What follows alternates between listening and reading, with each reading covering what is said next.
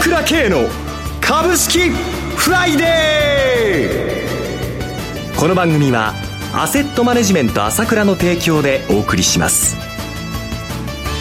皆さんおはようございます。進行役の浜田節子です。朝倉慶の株式フライデー。今日も株式投資をする上で重要となる注目ポイントを取り上げてまいります。パーソナリティは、アセットマネジメント朝倉代表取締役、経済アナリストの朝倉慶さんです。朝倉さん、おはようございます。おはようございます。よろしくお願いいたします。よろしくお願いします。さて、東京市場は引き続き上昇基調にありますね。いいですね。特に今週になってから気持ちよく上がってきましたよね、ゲームね。4日間で1500円近く上昇してますか？そうですね。まずは、やはり軽い方のマザーズがね、はい、アンジェス中心に先導してね、要は相場が変わってきたよということを示していたわけですよね。はい、で、マザーズがまあ一応ね、少し小休止ということになったら、すかさず今度は大型の方にわーっと入ってきたということで、綺麗な循環になってるんですけれども、はい、これを見てわかりますけども、ささに相場が変わりつつあるなということですよね。えー、えー、今回やはり特に今週の上げというのは強烈ですけれども、はいまあ、完全な売り方が負けた。私は前から一貫して言ってきましたよね。はい。売り物が日本株ないんですよ。じゃあなんで下がるのって、無理やり下げさせられてるからなんだから、空売りなんだって。えー、そこじゃなきゃ売り物がないんだから。だから無理やり下げさせられた。特に3月13日はめちゃくちゃ S q で下げさせられた。そこの大反動がずーっと出てきているわけですね。はい、えー、この流れだ。だからもう先週あたり、初めて15週ぶりにね、あ、あのー、海外投資家が買い越しになった。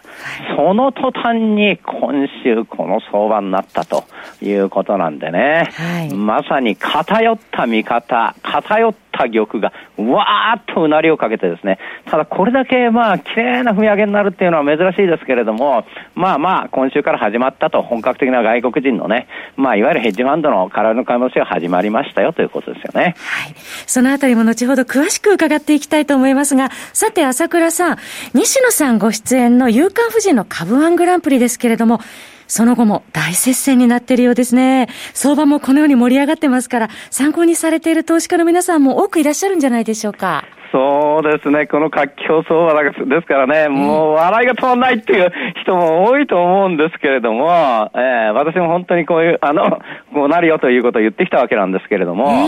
まあ予想以上に相場が強いわけなんですけれども、この相場の強さでさすがに西野も相当うまくいってるんですけども、まあそれでもちょっとね、トップ苦戦っていうところに今なってるんですけれども、はい、まあ西野社3銘柄、特にベースですね、1800円から3975円までいって、変化の方は3900あ3490円が3870円、えー、で、エイミングも640円で出したんです。が、877円ということで、3つ合わせると上昇率169%ということで、資産2.7倍というところまでいったんですが、これでも勝てないかもしれないという、大変な勝負になっちゃってるわけなんですよね。なかなか厳しい状況です、今は。もう変わらず、あの、アセットマネジメント朝倉の皆さんは、本当強力ですけれども、それでもやはり接戦ということは、これだけ盛り上がってる相場ということにもなりますよね。そうなんですね。まあ、この結果、なかなか厳しいかもしれないんですけれども、はい、まあ、実はまたね、あの、はい、要請が来まして、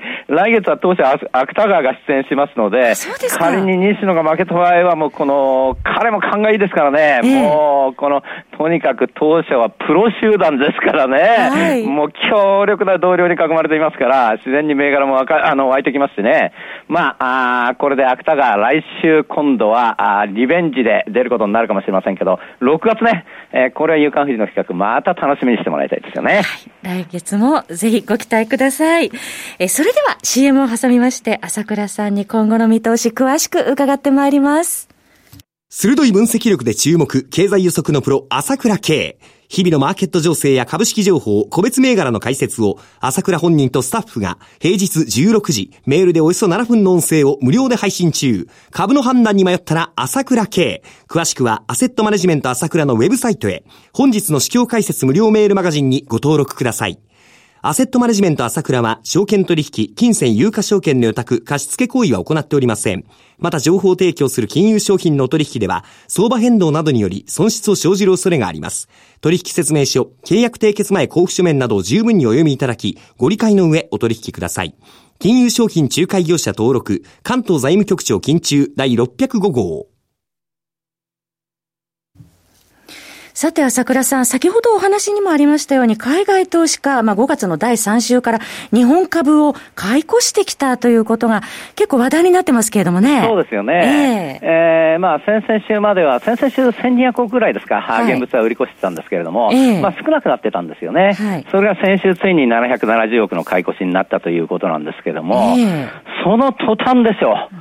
今週、この上げが。はい。ここがやはり、いかに、やはり私言ってきましたね、売ってるのは海外投資家だけなんだって。しかも、先週言いましたけど、海外投資家が 売っていて上がったっていうのは、本当初めてに近いんですよ。それだけ相場がものすごく強いところに、海外投資家が買いに転じちゃったら、これは売るもんなくなっちゃうから、うわーって上がっちゃうっていうのも、これ一つ当たり前の結果なんですけれども。それが今週の株価急進の要因になったということですね。そうなんですね。それでいて、やはりね、えー、この踏み上げ相場ということで、特に私がもう言ってきたのは空売り比率なんですけれども、はい、とにかく売り物ないんだよ。じゃあなんで売られるの？売り物がない、空売りを出さ出してるからなんだよということを言ってきたわけなんですけれども、はい、これがまさに3月、4月のところでは50%に近づくということで、売りの半分が空売りだということで、無理やり押し、押し下げられてたわけですよね。最近は減ってきましたね。そうですね。えー、これが初めて40%を割れたのが、はい、4月30日なんですよ。ちょうど1ヶ月ちょっと前なんですけども、はいこの時に、まあ、422円高して、売買代金が3兆円超えたわけですね。38.6になったんですけども、はい、その次に、5月の11日なんですけども、38.9になったんですけども、この時も211円高。えーで、その後、5月の19日39.9になって、この時も299円高。要するに、空売り比率が40%を割れた時は、急騰してるわけです、すべて。はいなぜかというと、今まで45%とかそういう空売りが、まあ、結果的には39%もあるんだけれども、えー、比率が減った分だけ買い戻しになってるからですね。で、今週どうなったかっていうと、えー、今週は1週間を通じて空売り比率が40%を毎日低下していました。月曜から言うと39.1、37.5、38.8、38.0、明らかに空売り比率の水準が変わったんですよね。26日は特に今年最低ですもんね。そうなんです。えー、で、そうなったとはどうなるかというと、353円高、529円高、148円高、497円高と、特に火曜日からは売買代金も2兆5000億できていましたから、はい、強烈な踏み上げが始まったばかりだよと。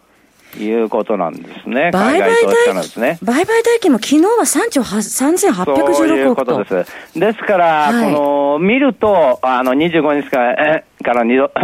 あの、移動平均線からの乖率が8%ということで、ちょっと加熱気味ということはあるんですけど、えー、売りの買い戻しですからね、もう、もうやられて買い戻すんで、もうしょうがないっていうことになっちゃってるわけですよね。なるほど。で、もう一つ私がここで指摘したいことはですね、はい、確かに、空の買い物者がそこまでだというこの意見もあるんですけれども、それまた違うと言いたいんですけれども、それと、今言われている多くのこと、アメリカでも日本でもほとんどの評論家並びに 関係者が言ってるんですけども、業績に関して株価が高くなりすぎちゃってる。はい。えー、要するにこの乖離がどんどんどんどん広がってるじゃないかと。えー、期待だけで先行しちゃって、業績があのついてないのに、これで大丈夫か、乖離が広すぎるんだ、だってことを言ってるんですけれども、はい。実は、お話、ここでお話したい重要なことはですね、コロナ前とコロナ後ってことでは、あらゆることが変わるわけです。変わってきてましたよね。生活も変わりました。働き方も変わりました。ね、在宅でするようになったり、オンライン診療もするようになったり、いろんなことが変わってきましたよね。はい。で、その一つが市場で言うと、株価の水準が変わるよということです。今、これで業績に関して高すぎると思うかもしれないけど、そうじゃない。今の株価こそがちゃんとした、いや、ちゃんとしたって言っちゃおかしいけど、ニューノーマルなんだというふうに考えるべきだと思います。株価のニューノーマルそうです。要は、アベノミクスが始まってからですね、大体 PER で言うと14倍から17倍というのがそれは株価の適正水準と言われてきて、そこにずっと張り付いてきたわけですよね、株価は、はい、で。誰もがその説明をしていたわけです。えー、ところがここに来て、えー、PR で見ると25倍、アメリカで言うと25倍、6倍とかなっちゃってて、はい、明らかに業績に関して割高だと言うんだけれども、えー、だけども、おそらくこれから2年、3年した後どういうことが訪れるかというと、来年かもしれませんけれども、もう今までの14倍から17倍なんていうことはなくて、PR は20倍以上が当たり前と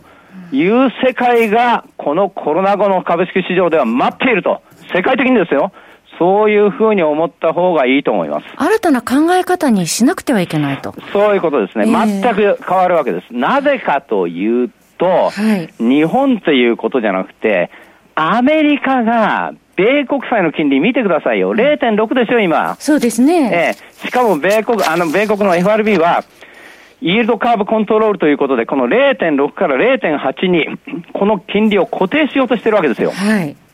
ていうことは、今までは米国債の金利は、あの、高くなっちゃったら3%とかあって、2%とか、まあ、1. 何あったわけだけど、金利水準が全く違うじゃないですか。えー、それが世界すべてじゃないですか。はい。であれば、株の配当の方が全然いいじゃないですか。金利上昇しなければ。そうでしょ、はい、そしたら株の方がどんどん買われておかしくないじゃないですか。はい。そしたら今まで10倍台だった PR が20倍台になって、さらにそれより上になったったって、全然おかしくないじゃないですか。はい。そういうことでしょ？コロナ前とコロナ後で変わるわけです。だから今見てる人は、帰りが大きすぎて、まあ、これは大丈夫か大丈夫かと思ってるかもしれないけど、とんでもない。新しいニューノーマルの始まりで、まず、その第一段階としてこの株価が出たと。いうふうに捉えるべきなんですね。また国内では経済対策も出てまいりましたしね。その通りです。ええ、私もこれオンラインセミナー聞いた人はよくわかると思うんですけれども、これ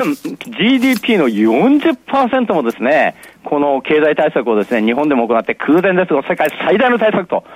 言っていますけれども、うん、この辺の感覚も全て変わってきているわけです。今までの経済対策、今までの金融政策と全く変わった新しい世界がこのコロナをきっかけにして出てきたわけです。ですから、株価の水準も変わるし、経済対策も変わるし、これから全てのことが市場でも変わってくる。そこを先取りしてですね、時代は動くんだなと朝倉の言うように全く変わった世界が動くんだなということをですねいち早く察知してね投資したもんが私は勝ち組になると思いますよ。なるほど。もう夏相場に向かって走ってますよね。はい、そろそろお別れのお時間となりました。お話はアセットマネジメント朝倉代表取締役経済アナリストの朝倉圭さんでした。私朝倉家が代表しますアセットマネジメント朝倉では SBI 証券楽天証券証券ジャパンウェルスなどの口座開設業務を行っています。私どもホームページから口座開設していただくと週2回無料で銘柄情報を提供するサービスがあります。ぜひご利用ください。それでは今日は週末金曜日頑張っていきましょ